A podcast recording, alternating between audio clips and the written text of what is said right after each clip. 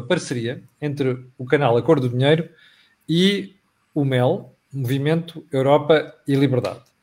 Uh, o Jorge Marrão, que é um dos fundadores, é um dos, uma das pessoas que conduz o programa aqui em parceria com a Cor do Dinheiro. O nosso convidado de hoje é Paulo Sand, dispensa apresentações. Uh, eu tinha pensado colocar, inicial, quando pensámos em convidar o, o Paulo Sand, um, tinha pensado numa série de questões uh, em torno da liberdade, nomeadamente a liberdade económica, mas esta semana é incontornável uh, conversarmos sobre o que se passou com o processo da Operação Marquês, nomeadamente todo o enquadramento um, que rodeou uh, o despacho de pronúncia do juiz Ivo Rosa. E é precisamente que, por aí que vou começar. Paulo Santos, surpreendeu as conclusões do despacho? Eu acho que Bem, para já, boa tarde. Muito obrigado pelo convite, antes do mais. Nós é que agradecemos o facto de ter aceito. Não, com muito gosto, com muito gosto. Com muito gosto, por muitos motivos, em particular eh, pelo espaço que este, que este vosso programa tem vindo a ganhar e a notoriedade que tem vindo a, a, a alcançar, que de alguma forma também demonstra a qualidade que tem. Acho que é assim que as coisas devem ser vistas. Muito e, obrigado da nossa parte. Além do apreço pessoal. Bem, em relação à questão Uh, surpreendeu e não me surpreendeu. Eu acho que tudo tem um verso e um reverso, não é? é como as medalhas. E neste caso, a medalha é um juiz que tem uma visão muito garantística do direito, da forma de olhar para as coisas. Não é a primeira vez que a tem, não é a primeira vez que ele faz isto, já várias vezes o fez. É preciso dizer também que estamos a falar num dia em que já muita coisa foi dita. Eu, eu aliás, a certa altura comecei a pensar nisto e pensei, bom, já tudo foi dito, o que é que eu vou dizer que seja diferente? Em todo o caso, uh, e para tentar enfim, acrescentar algum valor à conversa. É verdade que, é verdade que uh, ele tem essa visão, teve-a noutros casos, não é novidade. Uh, dito isto, há coisas muito estranhas neste, nesta, nesta, nesta decisão, Bom, mas desde logo a coisa mais estranha de todas é que ela tenha assumido as proporções que assumiu. Eu sei que o que estava em causa era uma decisão relativamente a José Sócrates, sei que o país inteiro eh, no fundo, durante vários anos se preparou para esta decisão, mas a verdade é que esta decisão surgiu quase como uma decisão final. E isso serviu para toda a gente. Serviu para o José Sócrates dizer várias coisas. Em primeiro lugar, que tinha sido absolvido de quase tudo e que aquilo que existia não faz sentido.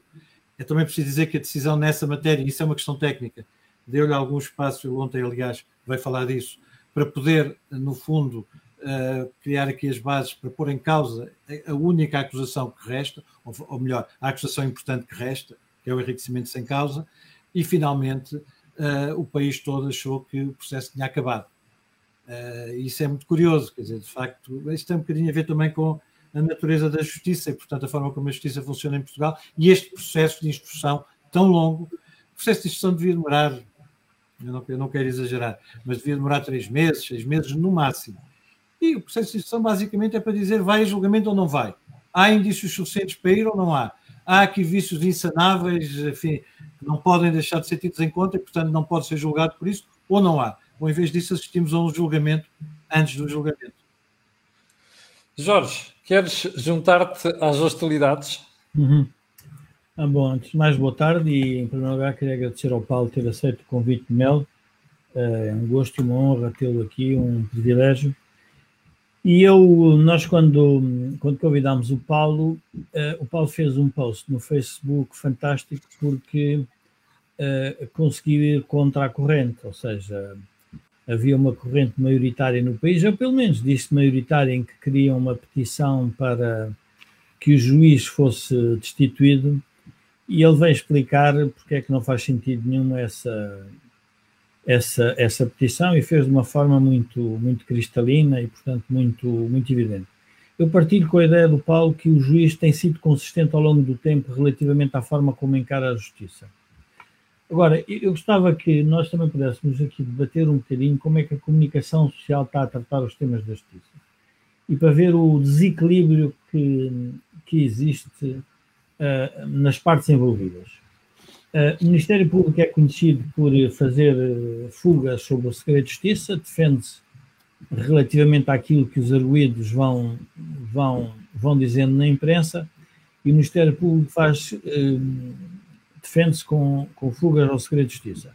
E depois temos o arguído, que basicamente, que o juiz de instrução uh, diria que substancialmente quase que faz a condenação, porque na prática faz um despacho de pronúncia para seis crimes em concreto em que ele parecia uma sentença, não é? Parecia uma sentença e, e no fundo essa parte do processo judicial tem um tempo de antena brutal para explicar tudo e nem o juiz pode explicar, nem o Ministério Público pode explicar as suas, as suas razões e portanto o que é que eu acho que está a acontecer? Está a acontecer uma ofuscação brutal sobre o funcionamento do sistema da justiça porque depois as pessoas ficam baralhadas porque não conseguem perceber, mas afinal há, há um, há, encontrei uma pessoa ali no, no, no quiosque onde eu costumo jornais, comprar os jornais que me perguntava, mas afinal ele foi ou não condenado? vocês vejam como é que é possível estarmos um período tão largo com tanta hum, informação e é uma pessoa que faz uma pergunta, mas afinal ele foi ou não condenado? Repara, ainda não foi a julgamento, mas só para tentar explicar, mas eu gostava que o Paulo comentasse também a sua perspectiva, porque teve a coragem no Facebook de pôr esse, esse post em que toda a gente, na prática, queria já que, o, que o, a saída do tribunal, que o engenheiro Zé Sócrates fosse preso, um, e a coisa não funciona assim na justiça, não é? Portanto, tivemos que, temos que fazer estes processos todos desta forma, não é? Eu acho que estamos a confundir aqui várias coisas, mas em todo, enfim, e em particular, neste, nessa questão, uh, uma petição para pedir a demissão de um juiz não é, uh, não faz sentido nenhum. Eu, eu, posso, eu, eu sou absolutamente a favor da democracia. Oh, Paulo, já agora só duas coisas. Não faz sentido nenhum pedir a destituição do juiz, quem pode pedir é o Conselho Superior de Magistratura, e muito menos mandar aquilo à Assembleia da República. Mas aquela petição teve uma grande vantagem, Paulo. É que pela primeira vez nós vimos um sentimento generalizado de repulsa e de condenação na sociedade portuguesa que fez uma instituição como a Procuradoria pensar duas vezes. Quando a doutora Lucília Gago vem dizer aquilo na segunda-feira, ela já estava em parte a reagir a esta primeira grande manifestação que há em Portugal em relação a uma questão como esta. Teve pelo menos essa vantagem. Eu sobre isso, eu sobre isso, aliás, eu acho que nesse post que o Jorge fez o favor de lembrar, eu lembrava também a lei de Lynch, ou seja, aquilo que antes que a justiça, antes de, antes de haver uma justiça como nós a conhecemos, uma justiça liberal, uma justiça democrática, em países onde o princípio da legalidade predomina, onde as instituições funcionam, porque sem instituições nada funciona. É, é, é, é bom, eu, eu, eu, eu, acho bem que haja indignação, acho que é importantíssimo que haja indignação, cada vez, aliás, a indignação tem mais canais para se expressar. É Outra coisa é substituirmos essa, no fundo, aquilo que era, no fundo, a lei da, a lei da, da turba, a lei da, da, das multidões, a lei do linchamento. Exato. Linchar porque sim, porque havia um. Eu, eu lembro sempre de uma série de, de, episódios e de ideias que vêm, aliás, do século XIX, que são ideias em que enfim, as revoluções muitas vezes faziam-se atrás de um líder ou, ou de alguém mas ouvia dizer três coisas na praça pública, isto aconteceu muito na Áustria. A Revolução de 1848 é isso. E as pessoas iam todas atrás a ver o que é que aquilo dava, e quando chegava era uma multidão enorme, e de repente, com duas palavras de ordem, deitava-se abaixo do regime. Não estou a dizer para o bem ou para o mal, muitas vezes foi para o bem. O problema é, é que nós hoje temos uma, um outro tipo de ordenamento. É verdade que há problemas, é verdade que temos que os resolver, mas temos que resolver, diria eu, civilizadamente e no quadro daquilo que temos porque senão, ouça, eu percebo a indignação, acho que é bom, mas olha, as pessoas ontem também disseram, já agora indo ao encontro daquilo que é a atualidade mais atual, mais recente, a de ontem, disseram assim: bom, vamos todos fechar a televisão, vamos todos bater panelas para a janela. Eu confesso que àquela hora fui à janela, não ouvi panela nenhuma e parece que não ouvi porque toda a gente estava ocupada a ver aquela, aquela entrevista que é de facto é extraordinário. O Jorge, aliás, referiu isso. Eu acho que ele tem toda a razão. É extraordinário como é que de repente. Aliás, o meu primeiro, a minha primeira dúvida, a minha primeira perplexidade é perante o próprio José Sócrates. Eu, eu, não consigo entender. Eu acho que ele devia ter estado calado. Eu também escrevi isso. Ele devia ter estado calado, não devia ter dito nada. Devia-se devia -se fazer invisível. Ou então reagia na segunda-feira ou na própria fim de semana, porque entretanto deu tempo às pessoas para irem olhar para o processo e ontem, por exemplo, eu estava a ver o José Alberto Carvalho entrevistá-lo na TVI e a pensar assim: este tipo meteu-se na boca do lobo, porque o José Alberto tem ali o processo à frente, leu tudo e agora vai grelhá-lo de cima a baixo, foi aquilo que aconteceu. Fez outra coisa quanto a mim muito. Ele ontem já disse qual é que vai ser a reação. Eu sou advogado dele, é verdade. muito preocupado. Exatamente. O que vai dizer é que, bom, e é verdade, ele, ele diz: bom, eu, vou eu, eu sou levado a julgamento por um crime que não fui acusado, não é? Porque esse crime já foi substituído a partir de 2010 e, portanto, aparentemente já há um crime novo, no fundo, de alguma forma densifica e precisa a questão da corrupção, não é? E, e, e fui acusado por um crime que não existe, eh, ou que já não existe, que é o tal recebimento indevido de vantagem, que é o crime que existe agora, e já não existe o crime de corrupção sem demonstração de dar, dar mercadejado, que aliás é uma palavra que também vai entrar rapidamente no léxico, as pessoas acham piada, e de facto é uma, é uma expressão engraçada que o Ivo Rosa usou, e que aliás é, está, está prevista na lei, está prevista, é, é referida assim nestes diplomas. Bom, mas eu, a verdade, a minha perplexidade é, mas será, eu vou dizer isto, eu não queria ser ofensivo, eu tento sempre ser o mais moderado possível, e às vezes é difícil. Eu tento ser radicalmente moderado, uma coisa muito difícil. Pode ser moderado, mas não ser tão radicalmente como isso. Mas eu tento ser, tento encontrar sempre o caminho do meio, o caminho do equilíbrio. Mas faz muita confusão como é que alguém não percebe essa indignação que existe no país contra ele, porque ele é a expressão desta preocupação com o que é que se está a passar em Portugal, a justiça, a corrupção, estas coisas todas, não há acusações, não há condenados, há poucos condenados. Portugal em 2001 era considerado no plano da União Europeia como o terceiro país mais corrupto da União Europeia. Aprovaram-se leis logo em 2001, aprovaram-se leis em 2010, aprovaram-se leis em 2015. Tem havido uma tentativa de resolver o problema. Provavelmente faltam as mais importantes, mas, mas enfim, o caminho é este. Oh, Paulo, não sei se você é tão moderado como o Paulo e vou fazer aqui então, uma afirmação que. E vou, não, não, vou utilizar mais o nome de engenheiro José Sócrates, porque os espectadores, que já são muitos, estão sempre aqui a dizer que eu estou errado, porque vou dizer José Sócrates. Eu acho que José Sócrates não gosta do país, gosta dele próprio. Ou seja, um, ah, um primeiro-ministro, um primeiro-ministro que a, que, a quem o país lhe deu uma maioria absoluta tem a responsabilidade de reconhecer, deveria ter a responsabilidade de reconhecer e respeitar um povo que ele enganou. E ele continua a fazer uma campanha como se tivesse certo de tudo aquilo em que nós todos já vimos que a história está mal contada em vários sítios. E, portanto, o que é estranho é eh, eu diria, e aí estou como o Paulo, não sei quais são os, os advogados nem os consultores de comunicação dele, mas deveriam lhe dizer que deveria ter um bocadinho mais de recado por respeito ao povo que ele dirigiu, porque na prática nós temos que respeitar a democracia e quem é eleito, independentemente de gostarmos ou não das suas ideias. E no final do dia o que eu observo é, mas como é que é possível nós termos um primeiro-ministro a fazer este tipo de discurso em que parece que somos todos tontos, todos uh, desmemoriados, que não percebemos o que é que ele fez, que tipo de políticas é que seguiu e que agora temos o direito.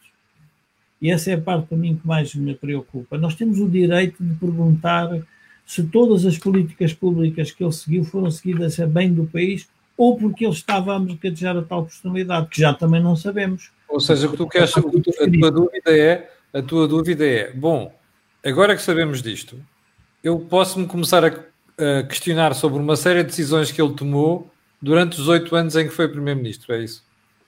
Mas eu, eu, eu posso. Eu, eu, eu, eu, ser moderado para ir outra vez à corrente.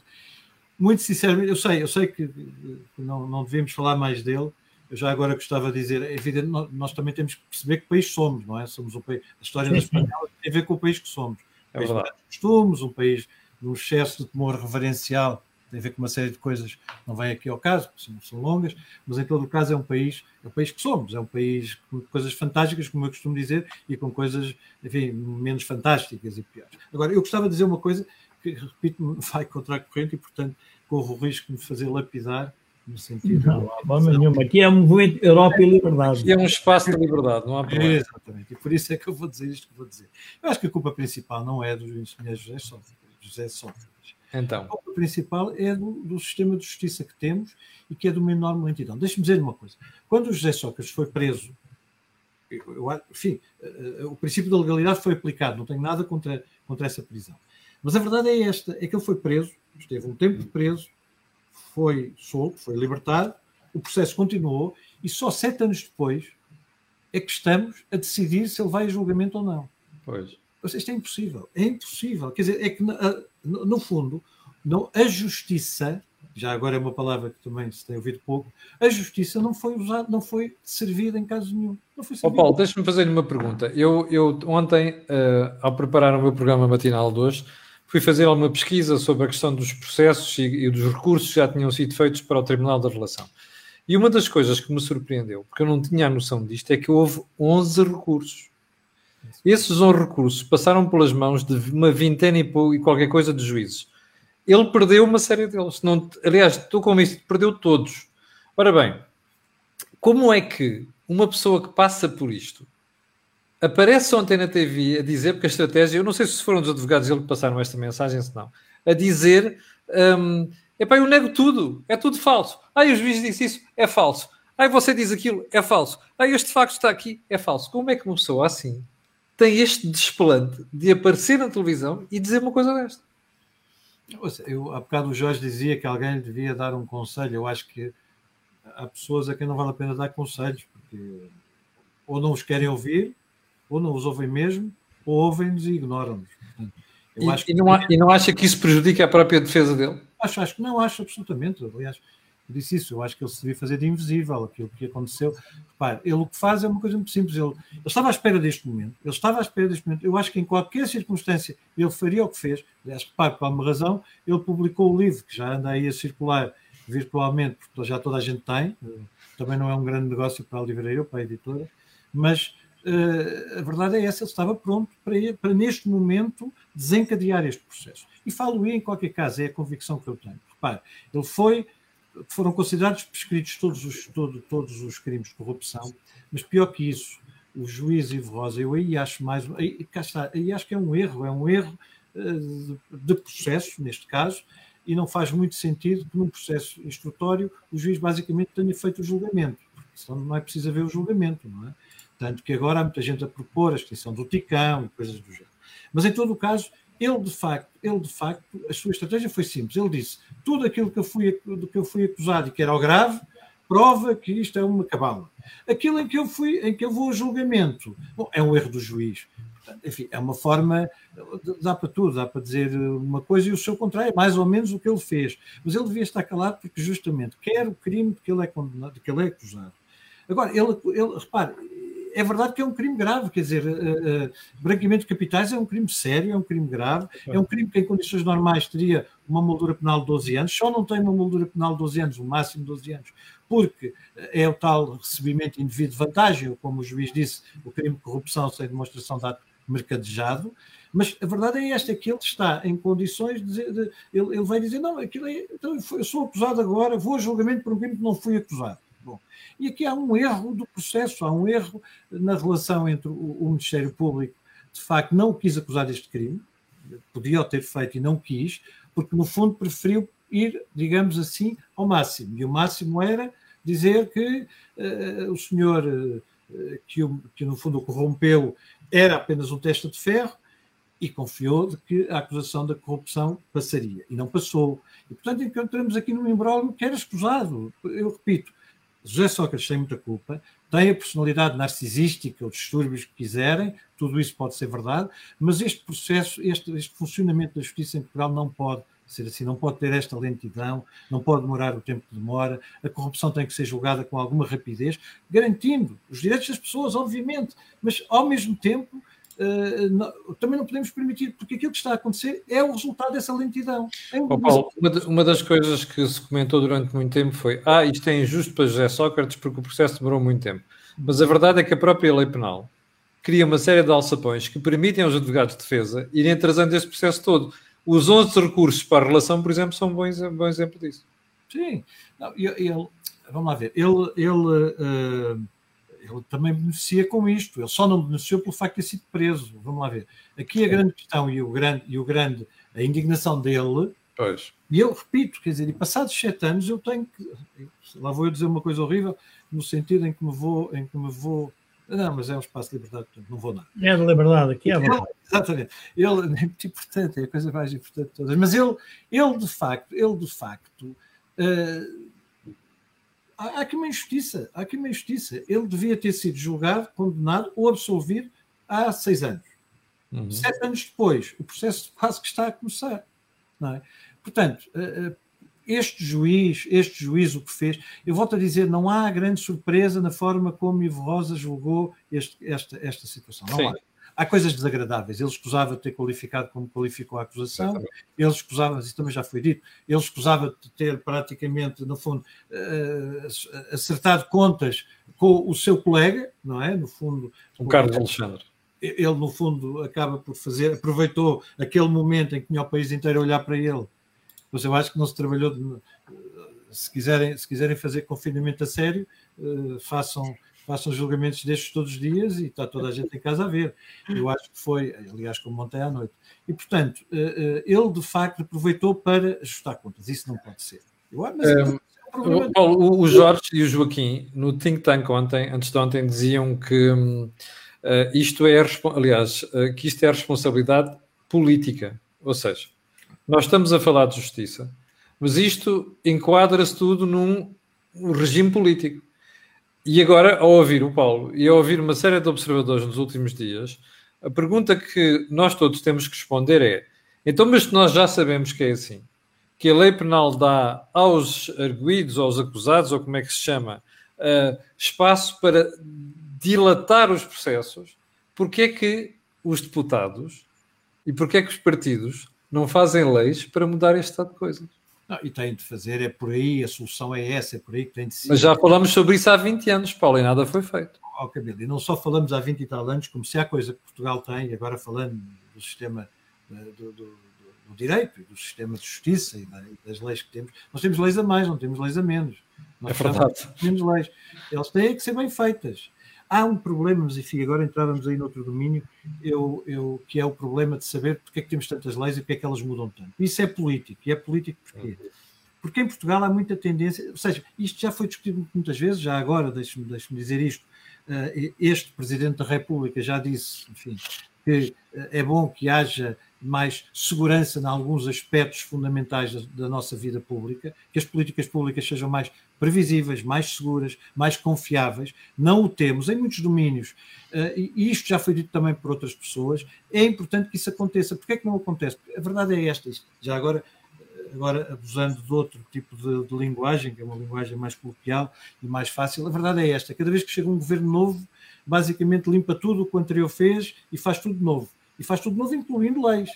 E, portanto, nós passamos a vida a ter leis novas. Isto acontece em inúmeros domínios. E não podemos ter, nós temos que ter leis eh, confiáveis, repito, seguras, eh, conhecidas, que se alteram, obviamente, de tempos a tempos, podem alterar por razões ideológicas, é também normal. Agora, o que não pode acontecer é que elas mudem tanto e que haja tanta imprevisibilidade. Mesmo nesta matéria já houve, já aqui dei exemplos, 2001, 2010, 2015, há vários exemplos e está sempre a acontecer. Agora, é importante que isso aconteça. Deixe-me só dizer isto. O, o Essa de Queiroz, que é, enfim, é uma referência, e, e, não, pode haver, não pode haver conversa destas sem citações, e, portanto eu gosto sempre também de fazer umas citações, e sobretudo, porque o Essa fala da corrupção, e fala da corrupção para dizer isso, quer dizer, nós somos um país que é governado ao acaso, governado por vaidades, por interesses, por especulação e corrupção, isto é, são as palavras dele, por privilégio, influência de camarilhas, etc. E depois pergunta como é que conseguimos ser independentes. Bom, a verdade é que já somos há 900 anos. Mas a verdade é que a corrupção, e corrupção é podridão, corrupção é o apodrecimento de um sistema. Eu, e por isso é que eu peço às pessoas, não peço nada, não tenho nada que pedir, nem ninguém tem nada que me, que me seguir, mas por isso é que eu gostava que as pessoas percebessem que nós não podemos deitar abaixo o sistema quando queremos deitar abaixo aquilo que está mal no sistema. Temos que, temos que, é, temos é que nos centrar nisso. É, mas essa também dizia outra coisa, isto, isto é um, um, um, artigo que ele escreveu em 1867 no jornal de Évora, no jornal de Évora, não lembro qual é, mas ele dizia outra coisa, que os políticos, ele falava dos ministros, não têm, não são estadistas em Portugal, no século XIX, não têm nem a austeridade, nem a concepção das coisas, nem o instinto político, nem a experiência que faz o estadista. Bom, e nós, se calhar, precisamos de mais estadistas e de menos políticos no sentido partidário, ou seja, de políticos que de facto se preocupem com a coisa pública. Eu já já há bocadinho dizia isso e eu gostava de dizer, há alguns valores que temos que recuperar com alguma urgência, um dos quais é a honra, o, como é que vai dizer, o, o sentir-se honrado por servir o país, que eu acho que é uma coisa que hoje tem pouco valor. Sim, Jorge, deixa-me colocar a questão a ti. Porquê é que tu não achas, porquê é que tu achas que o sistema político não, não é favorável a uma mudança das leis que permitem inverter este estado de coisas, nomeadamente a forma lenta como a justiça é entregue. Oh, Camilo, eu não sei se recordas, há uns anos havia uma atriz que era Ivone Silva e ela tinha uma rábula que era Olivia Patroa, Olivia Empregada. É verdade. Em que de vez em quando ela que passava a ferro e como Olivia Patroa insultava a empregada e depois quando uh, punha-se na posição contrária insultava a patroa. O caso de Zé Sócrates é idêntico. José Sócrates teve o país na mão para fazer as reformas que a justiça teria que poder ter feito e não fez. Ele é Exato. vítima também da sua própria incompetência política. Como vão ser todos os políticos que, de uma ou outra forma, uh, vão, uh, vão pactuando com este regime. Quando o, o Paulo estava a falar sobre a questão da lentidão, eu gostava de relembrar uma coisa que as pessoas que às vezes a política não percebe, a instituição Estado não entende. Nós, nós vivemos num mundo de sociedade instantânea. Nós pagamos, fazemos uma transferência por telemóvel no momento. As pessoas têm uma relação com o tempo que não tem nada a ver com a relação que tinham com o tempo no passado.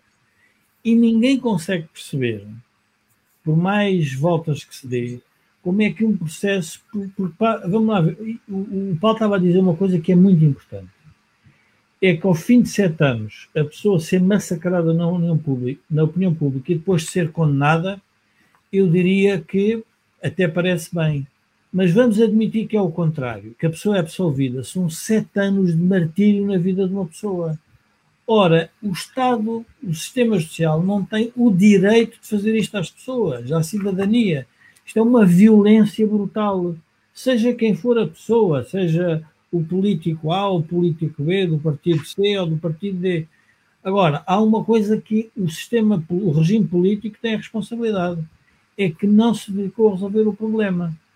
E, e eu recordo-me, agora estava-me a lembrar de um, de um caso em concreto que, que, se passou há pouco tempo, relativamente a uma questão que era, houve uma, uma caçada numa propriedade em que foram mortos não sei quantos animais e a, e a, solução encontrada pelo regime foi criar mais não sei quantas leis para que o ministro agora se não sei se estão a perceber, o ministro agora vai se ter que pronunciar por todas as caçadas que vão passar no país uh, num, num, num espaço de 24 horas. E depois a pergunta que eu faço é: mas como é que se vê o incumprimento disto?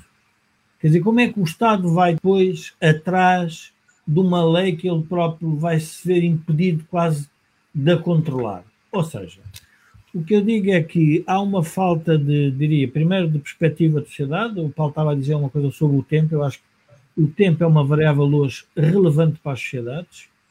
É, é tudo instantâneo. Nós fazemos os comentários de imediato.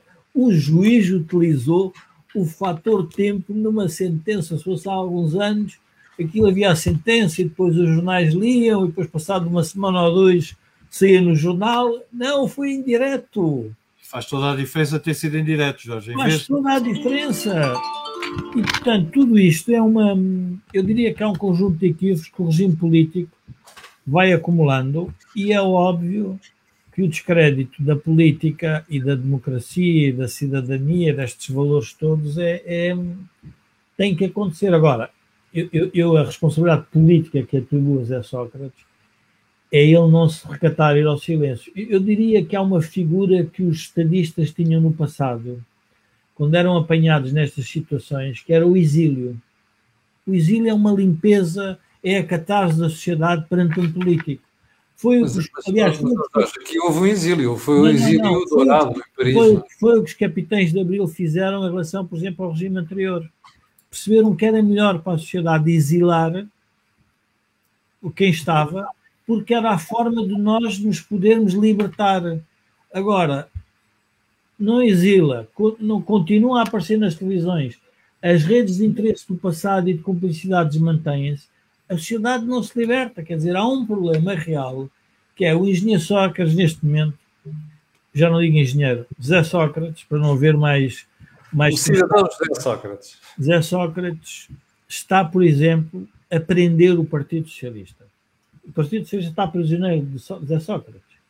E está prisioneiro porquê? Porque ele não se exila, não se cala, não se silencia. E, portanto, a rede de cumplicidade, de amizades, tudo mais, está por ali.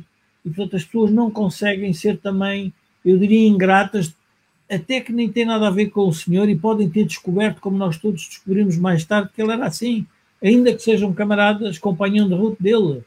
E, não estou, e eu, como sabem, não tenho nenhuma ligação, um, diria, ao Partido Socialista em termos de, em termos de um, ideológicos, mas reconheço que as pessoas têm este problema para resolver nas suas vidas. E, portanto, isto tem que ser resolvido mais tarde ou mais cedo. Eu, eu recordo-me que ontem, ao fazer um comentário sobre isto, uh, toquei na questão do, do, dos prazos e toquei na questão das prescrições.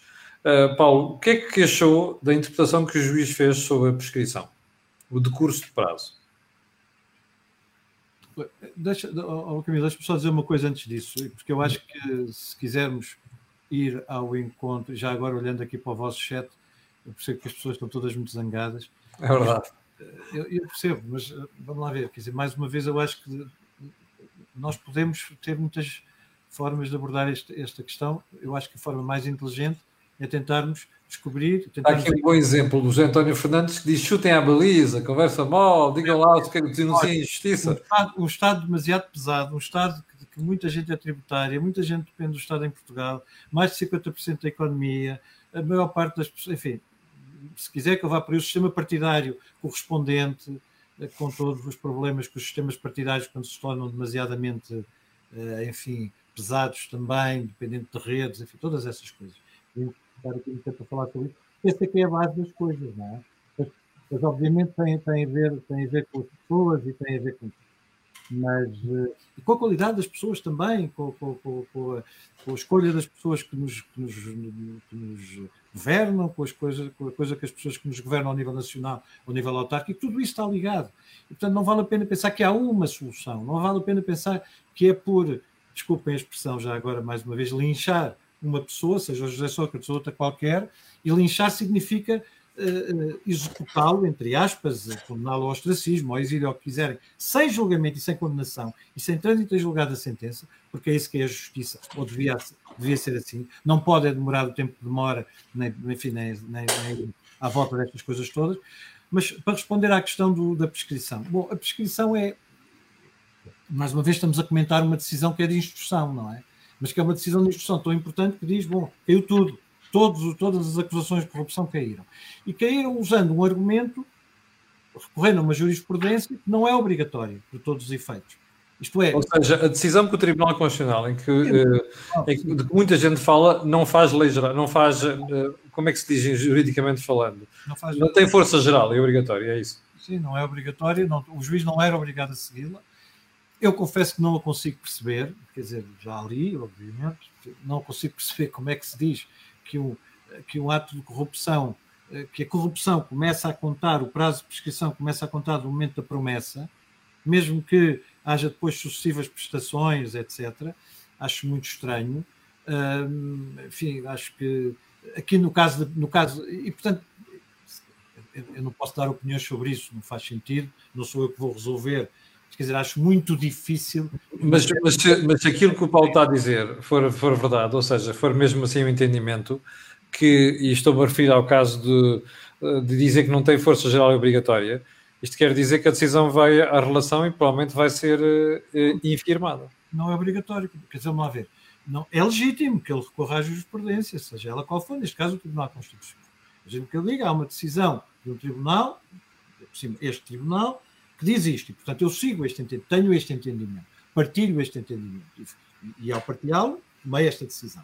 Agora, uh, eu, e agora muito pessoalmente e sem outro tipo de considerações, senão a minha opinião, eu acho que não faz muito sentido. Aliás, acho que não faz sentido nenhum, nem sequer do ponto de vista do senso comum, quanto mais do ponto de vista jurídico.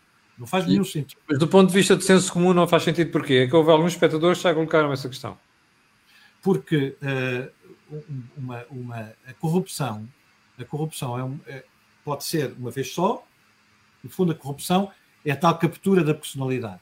Sim. Eh, e depois, hoje em dia, a corrupção no, no, no Código Penal divide-se em três, em três uh, espécies ou subespécies, se quisermos. A ativa pode ser passe ilícito ou ilícita, a passiva, portanto, quem, quem corrompe, quem é corrompido, e depois o tal, a tal, uh, o tal recebimento indevido de vantagem por parte de, uma, de um funcionário público, ou de um político, ou de quem for. Um, ora, a corrupção pode, começa num determinado momento e depois pode prosseguir durante muito tempo. E a questão é esta: ao prosseguir e ao haver novas entregas, ao haver novas entregas. Porque é que nós nos vamos basear apenas no momento do acordo, não é? No momento do acordo, no momento em que a promessa é feita ou uh, o acordo é feito. E, portanto, mas a leitura, mas oh, oh, Paulo, eu acho que há aqui um problema que é a leitura que as pessoas fazem do sistema de justiça é que os políticos estão a criar um regime que dificulta, uh, dificulta o seu próprio julgamento e, por outro lado, uh, sabendo quais são os crimes que na prática podem praticar, que é, o exercício, é no exercício do seu poder, que através de um conjunto de, de artimanhas jurídicas conseguem fazer a prescrição. E depois, quando aparece um caso, vem dizer, mas a justiça, ou seja, a, a, o Joaquim Aguiar há, há dias num programa chamava nós estamos num país da rotunda e ninguém sabe como é que sai da rotunda. Ou seja, a democracia anda às voltas e ninguém consegue sair da rotunda. E a rotunda qual é? A rotunda é muito simples, é a política olhar para o ordenamento jurídico para resolver o problema. Quer dizer, não há é? Tudo bem, mas eu vou dizer mais uma coisa, mais uma coisa inconveniente. Eu acho que nós, não, mas vou, vou, eu acho que nós temos que temos que ter uh, de facto muito cuidado nas generalizações que fazemos. Porque repare, repare que estamos aqui a falar, e eu já, já ouvi, também já o disse provavelmente, e os, e os, vossos, e os vossos espectadores, ouvintes, etc., estão a dizer a mesma coisa, é, bom, os políticos são todos acima, não são. Não são, não, não, eu não estou de acordo. Há alguns. Há alguns sim, sim, não, estou de acordo. E, repare, a questão da corrupção, deixe-me só dizer, há três ou quatro pontos muito simples. Primeiro ponto, também já aqui está a ser muito referido, eu, aliás, agradeço a, a este chat que vocês têm aqui maravilhoso, porque estou, eh, ao mesmo tempo, vou aprender de coisas e, e lembrando de coisas. Muito obrigado. Sim, sim, não, as pessoas já interagem. Não, não, estou, interagem, estou a dizer coisas interessantes, mas deixe-me só dizer. Prazo... Oh, oh, Paulo, nós temos neste momento, para ter uma ideia, 1014 pessoas, aliás, 1214 pessoas em direto. Atenção. Ótimo, é fantástico, fantástico. Parabéns, parabéns. não é fácil, estas coisas não é fácil de, não é fácil de, de criar e, e, sobretudo, de sustentar. Criar às vezes é mais fácil, é verdade. é mais, bastante mais difícil, dá trabalho e, e, e tem muito mérito. Mas eu ia só dizer sobre a corrupção, para ser concreto. O que, é que, o que é que no fundo tem de mudar? Não vou dizer novidade nenhuma, porque as coisas são, são o que são. Primeiro, o prazo da prescrição. Mas o prazo da prescrição já mudou. Já mudou. O prazo da prescrição já, já passou para o dobro. Bom, deverá passar para o triplo? Deverá ser 20 anos? Ou deverá ser, como aqui já foi dito, eh, não prescrever? Bom, se calhar, provavelmente, era uma solução. Em segundo lugar, a questão do enriquecimento sem causa. Bom, como se sabe, já houve propostas, já houve tudo, tem-se discutido o assunto várias vezes. Eu julgo, eu julgo que é uh, importante que uh, que é importante que. Uh, o Paulo está a ver aqui este comentário do José Vitor. Se o Maldov conhecesse Portugal, vinha para cá montar a pirâmide e ainda era um homem livre. agora já não vai, coitado. Agora já não vai. É, bom, é, bom, relembrar, é bom relembrar quem denuncia o Mandoff é o próprio filho que depois se suicida. É verdade, é verdade. Cuidado, já morreu também, não é? Acho que morreu. Suicida, não, morreram os dois. Um deles, o que o, que o denunciou, suicidou-se. Pois. Mas, portanto, prazo de prescrição. Vou, ok. Eu, eu, eu, em relação àquilo que o, que o Joaquim Aguiar disse sobre as, sobre as rotundas, eu acho que isto é mais um labirinto. Porque Pode o problema é que nós andamos à procura de uma saída e não a encontramos, e andamos todos perdidos em diferentes sítios a pensar coisas diferentes. Mas volto a dizer: primeiro, cuidado com as generalizações. Segundo, defender as instituições, porque apesar de tudo é o melhor que temos, porque as instituições são garantia também dos nossos direitos e da nossa defesa. Não funcionam bem, temos que as fazer funcionar melhor. No que diz respeito à corrupção, mais uma vez, uh, acho, uh, sabemos o que é que temos de fazer e é preciso que seja. Paulo, mas, uh, o Paulo disse agora que é temos que defender instituições, porque apesar de tudo são aquilo que melhor que temos. comparando aquilo que o Paulo disse com os comentários das pessoas, não tenho receio que as pessoas digam assim, pois mas é por sermos dessa maneira e dizemos isso que dizemos que depois não há coragem para mudar as coisas. Porque se você for ver, esta questão da justiça de debates em Portugal há mais de 20 anos, a história dos megaprocessos é um bom exemplo, e no entanto não mudou nada. Eu, eu julgo que, Alcamila, posso, posso ajudar no Paulo nisto. Eu acho que há um erro que a justiça já condenou muita gente que dizia que era impossível ser condenado. Eu lembro-me do, do caso de, de Vale Azevedo, de Oliveira e Costa, de muita gente. Eh, vamos lá ver, nós, nós às vezes uh, também perdemos um bocado de memória. Diz que a justiça, bom, demora tempo. É verdade, mas houve muita gente condenada e que foi mesmo presa. Portanto, não é, não é assim tão linear. O que, o que eu julgo que também estamos a, a defrontar é com. Há, há dias falava com um jornalista que dizia, dizia a brincar: é assim, nunca há jornalismo positivo. O jornalismo positivo é um contrassenso. Porquê? Porque o que o jornalista tem que dizer é o que é que está mal na sociedade. E quando vem falar em jornalismo positivo, é o poder a querer, no fundo, mascarar e dourar a pílula. O problema do Paulo é real, é que se nós deixarmos isto à população, sem as instituições, nós entramos numa onda populista. É numa... Isso é só populismo, porque às tantas parece que há alguém que chega e que põe ordem, mas põe ordem como? Põe ordem eliminando a nossa liberdade. Eventualmente, se calhar, nem podíamos estar aqui os três a falar, porque podíamos estar a dizer, não estávamos de acordo que essa pessoa quer pôr. Cuidado, é porque estas pessoas que estão a dizer isto estão a beneficiar da instituição liberdade que a democracia lhes deu. Oh, Paulo, estão a ouvir aqui a pergunta do Rui Delgado. O Rui Delgado, para mim, é das pessoas que eu sigo mais seriamente, a quem presto muita atenção, que é uma pessoa que pensa muito bem e costuma contribuir aqui para o chat do Think Tank e agora aqui no Meltox. Diz assim o Rui: corre uma onda que defende que este caso é um jogo de sombras para afastar a atenção dos que realmente ganharam com isto. É uma tentativa, tentativa de aliviar a vergonha ou será realmente assim?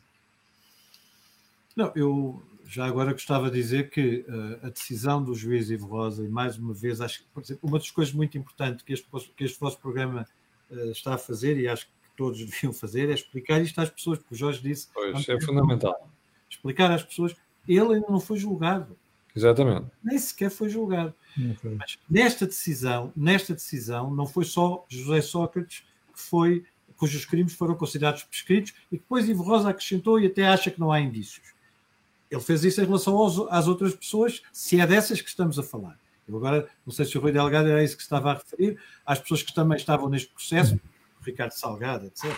Aqueles, quem sabemos. Mas não, não se esqueça que há outros processos em curso, inclusivamente relativamente a esse assunto, e há outro processo que, de certeza, a seguir esta tradição, também vai ser televisionado, também vai ter diretos a leitura várias, dos vários momentos, acho eu, porque estamos o Jorge tem razão, nós vivemos um tempo diferente. O tempo atual da opinião pública, dos espaços públicos, não tem nada a ver com o tempo de há 20 anos, não tem nada a ver com o tempo da política, não tem nada a ver com o tempo das instituições, não tem nada a ver com o tempo da justiça, ainda menos tem a ver com o tempo da justiça. E este paradoxo, e esta contradição e esta tensão é que também nos lança neste labirinto em que estamos. Mas dito isto, uh, ou seja, eu julgo que, eu julgo que de facto nós uh, uh, vivemos uma, estamos a viver um tempo de enorme mudança, de uma mudança muito rápida, onde é difícil adaptar-nos. Repare, as sociedades tiveram há 100 anos, 20 anos para se adaptar à rádio. Há 100 não, há 130 anos. Não, há 100 anos. Uh, 20 anos e adaptaram-se, só ao fim de 20 e 30 anos é que 80 ou 90% da população usava o rádio e estava habituada àquele novo meio de comunicação. Já antes, nos jornais, tinham tido ainda mais tempo para se habituar. Sim. Bom, depois disso veio a televisão. O tempo já foi mais curto, mas continua a ser longo. Agora, nós temos todos os anos uma mudança e novos meios de comunicação. A velocidade é enorme e por isso é, é, é normal que as pessoas se sintam perdidas. Agora, repito, e eu deixo-me só frisar este ponto que o Jorge disse e pedir às pessoas que pensem nisto. O populismo define-se por várias coisas. Normalmente define-se pela existência de alguém providencial. Alguém que enfim, tem umas ideias brilhantes, diz essas coisas e há pessoas a segui-lo. O tal, o tal, as multidões que seguem. Depois, em segundo lugar, define-se por um, por um recurso, por uma ligação direta entre essa pessoa e, as, e, e, e, o povo. E os cidadãos, e eu, e vocês, as outras pessoas que nos estão a ouvir, e as outras. Há uma ligação direta. E há uma ligação direta contra quem? Quem é que fica excluído nessa ligação? As instituições. E as instituições passam a funcionar mal ou deixam de funcionar. E neste momento perdemos a liberdade por uma razão muito simples: é que o que nos garante a liberdade, o que nos garante o equilíbrio dos poderes, o que nos garante que podemos falar livremente são as instituições. Jean Monnet, que é uma figura que eu aprecio, dizia isso: dizia nada é possível sem os homens. E as mulheres, ele não disse as mulheres, mas eu acrescento por razões óbvias, uh, nada é duradouro sem as instituições. Eu acho que isso é fundamental. A liberdade não é duradoura sem as instituições. Portanto, uh, petições, tudo isso acho muito importante. Mas façamos-las em defesa disto, da mudança, acho que sim, olha, acho que é preciso um clamor público, um clamor social, um público efetivo, para dizer se calhar queremos prazos políticos maiores, se calhar queremos o enriquecimento sem causa finalmente aprovado, se calhar queremos uma lei do lobby como deve ser, já esteve na Assembleia da República. Com isto, no enriquecimento sem causa, a inversão do ônus da prova. Quem enriquece sem ver causa aparente tem que provar porque é que o fez. Portanto, tudo isso são formas de ajudar no plano, na questão da corrupção, a resolver as coisas. Agora, ouça, uh, repito, às vezes há que resistir à tentação do partitudo, porque o partitudo é muito bonito, mas fica partido. Está a ver? Bom, uh, ontem houve uma pessoa que reagiu, que me escreveu uh, em termos privados, a dizer assim: vocês estão sempre a condenar as fugas de informação, ou seja, a violação do segredo de justiça. Já pensaram que se não tivesse havido sigilo, sigilo se, aliás, se tivesse respeitado o segredo de justiça, nós hoje não sabíamos nem um décimo daquilo que o Sócrates fez? Jorge e Paulo, é para vocês os dois. Eu, eu, eu oh, oh, oh, Jorge, responda. Não, eu respondo rapidamente. Rapidamente não, respondo, respondo a devagar, para não dizer nenhum disparate, mas um, o julgamento que os jornais fazem da sociedade é um julgamento que tem regras próprias e que os jornalistas têm que seguir o seu código deontológico, das suas fontes e tudo mais. Eh, e, portanto, nós aí não podemos fazer nada e eu preferia sempre, prefiro sempre que haja um jornalista, um jornalismo independente e que os jornalistas sejam sempre de alguma forma, hum, eu diria, não é ilibados, mas que nunca, nunca se dê muita razão ao poder que quer perseguir o jornalista, porque o jornalista tem por característica ser incomodativo porque ele dá a parte negativa do país, coisa que o político não quer ouvir. O sistema de justiça também tem o seu código de o seu código e sabe que uma fuga de um segredo de um, de um processo em segredo de justiça que pode danificar e pode, quer dizer pode ser um dano reputacional de tal ordem para a vida de uma pessoa que é depois quase que impagável. O Estado quase que não consegue hum, eu diria não consegue imunizar o cidadão por esse facto.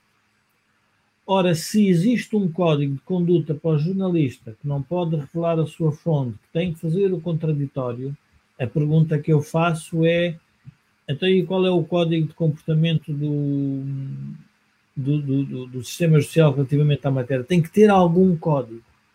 Agora dizem-me assim: bom, mas o, o sistema de justiça estava de forma ameaçado que a única forma de assustar o poder político era revelar o que é que alguns políticos, aí tem que, tem que relembrar o que o Paulo disse, é verdade, alguns políticos, não são os políticos, alguns políticos fizeram.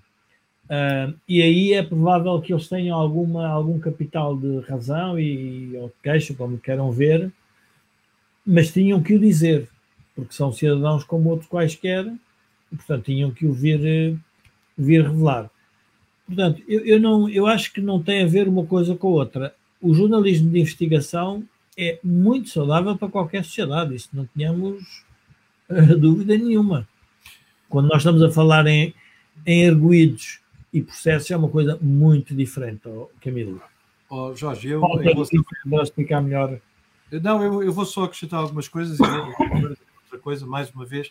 Lendo, eu estou a tentar ler todas as, todas as uh, intervenções, consigo ler mensagens rápido, algumas muito ricas, outras. Eu estou inclusive a responder aqui em termos privados a algumas das pessoas que não estão a colocar isso aí publicamente. Outras mais, outras mais. Deixa-me só dizer-lhe uma coisa. Há ali, há ali um, eu acho que é o Raul Azevedo que escreve Revolução com uma série de pontos de exclamação. Deixa-me dizer-lhe uma coisa. Eu também estou de acordo. Só que há muito tipo, de, muito tipo de revoluções, não é? Temos que fazer uma revolução das mentalidades. Deixa-me dizer, a verdade é que a nossa sociedade hoje não é a sociedade há 30 ou 40 anos. Nós conhecemos movimentos, depois vão longe demais. Por exemplo, o Me Too, outros movimentos assim, coisas desse género. Mas são o quê? São uma mudança da moral social. A moral, a moral das, das nossas sociedades é, no fundo, um, um sentimento predominante. Eu posso ter um comportamento ético contra a moral social, posso ter um comportamento ético que seja correspondente, posso agir como eu acho que devo agir, e, e estou contra, estou a favor, mas há um, há um sentimento dominante. Normalmente esse sentimento dominante, no que diz respeito às questões sociais, comportamento, costumes, etc., uh, uh, espelha-se nas leis, deve-se espelhar nas leis, é assim que deve ser, porque teoricamente os partidos, enfim, o, sistema, o sistema funciona assim e não há outro melhor, também já sabemos, é, conhecemos todos essa expressão, não é? O, o sistema funciona assim. Portanto, é, é, é muito mau, mas, mas olha, é muito mau, mas não há nenhum melhor. A exceção de todos os outros. É o, é o menos mau, é o menos mau. Portanto, havendo este sistema, vamos tentar melhorá-lo. E uma das coisas importantes é que as pessoas também, que é, por isso é que eu acho que a revolução faz sentido nesta, nesta ótica. Ou seja, há coisas que nós temos que condenar. Deixa-me só dizer uma coisa. A pequena corrupção, a pequena corrupção, os pequenos favores, o, o, o conseguir uma coisa à frente das outras pessoas. Portugal, durante muitos anos, isto era normal em Portugal. Como era normal não pagar impostos, toda a gente achava muito bem.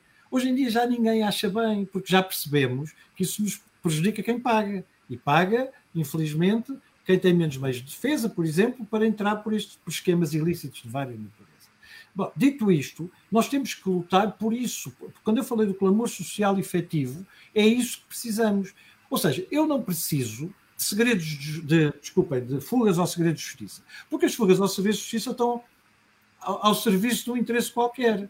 Camila há bocadinho dizia, bom, mas ainda bem que houve, senão não sabíamos do que o José Sócrates fez. Muito bem, mas a resposta é aquilo que o Jorge disse: é o jornalismo de investigação. Qual é o problema do jornalismo de investigação em Portugal? Não há, ou há muito pouco. Porquê é que não há?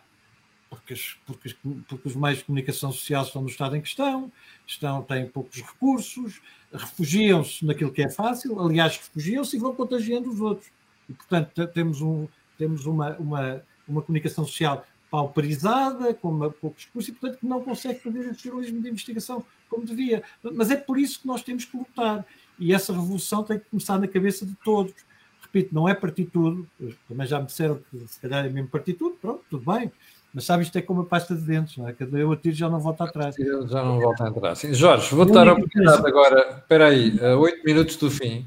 Tá Aliás, do fim não. Já queria que pedisse, queria pedir para explicares o conjunto de entrevistas que vamos fazer nas próximas semanas, que depois vai culminar com um, a convenção do MEL. Portanto, ficas aí com uns 5 minutos para explicar às pessoas o que é que se não, vai. Não, não preciso, tanto tempo. Não, nós no dia, portanto, dia 25 e 26 de maio, na FIL, vamos, vamos realizar a nossa terceira convenção, que hum, são dois dias de convenção. Vamos ter, não quero errar, mas aproximadamente 60 participantes, como oradores, membros do painel, uh, em que vamos debater muitos temas. Um dos temas que vamos debater e que vai na linha de que o Paulo falava é a questão da, não é da revolução, mas é da resignação coletiva. Ou seja, o que é que está a passar em Portugal para, para que nós, perante problemas que percebemos que são problemas muito sérios, quer do sistema de justiça, quer do problema da dívida, quer do problema do funcionamento da, se quisermos, do, do mercado, tudo o que. Porque é que nós estamos resignados e basicamente nos sentamos à frente de, de, de, de redes sociais e, e, estamos constantemente a, a, criticar, mas depois não conseguimos traduzir isso em mudança real. Isso é um dos temas que nós vamos eh, debater. E a nossa ideia é fazer um Mel Talks nas próximas semanas, um ou dois, dependendo aí, Camilo, tu dirás a tua, a tua disponibilidade e mais uma vez o Mel agradece a tua que tragas a tua rede sem a mercadejar. Oh, oh, Jorge, não precisamos agradecer nada. A nossa preocupação é defender a liberdade, nomeadamente a liberdade económica. E, portanto, o canal Acordo do Dinheiro é um expoente liberal e ponto final. É, e, portanto, fizemos essa parceria precisamente para nós, nós queremos agradecer o facto de tu dispores a tua rede, que é brutal, para nós continuarmos a pensar, a passar esta mensagem de Europa e liberdade. E como vimos aqui com a conversa com o Paulo, cada um diz aquilo exatamente que pensa sem ter receio que haja ouvintes mais sensíveis e menos sensíveis. Para isso, paciência, se houver mais sensíveis, eu paciência. Queria, eu só queria terminar dizendo uma coisa. Todos nós podemos criticar o sistema de justiça, mas nunca nos podemos equivocar. É sempre melhor seguir as regras dos tribunais, dos juízes, do que voltarmos ao, ao tempo da turba e do julgamento popular no Terreiro de Passo ou no Largo de São Domingos temos é que perceber que o julgamento popular, como eu digo, feito à segunda-feira no futebol, já tínhamos mortos não sei quantos. Eu acho que já não havia árbitros em Portugal. Por exemplo, olhando para o futebol, um, já não havia um árbitro, que, já não havia ninguém que quisesse apitar uh, nada. E, portanto, só para dizer que, dado que temos que ter alguma contenção e perceber que há erros judiciais, há erros profissionais, há erros agora, se são intencionais ou não, temos que os investigar agora. Não, não transformemos é todos os casos num ataque à instituição da justiça como um todo, porque isso obviamente será. Sim, senhor. Chegamos ao final do programa de hoje. Eu quero agradecer ao Paulo Santo e também ao, ao Jorge Marrão, os convidados que trouxe, neste caso o Paulo Santo, e que vai trazer nas próximas, uh, nas próximas sessões.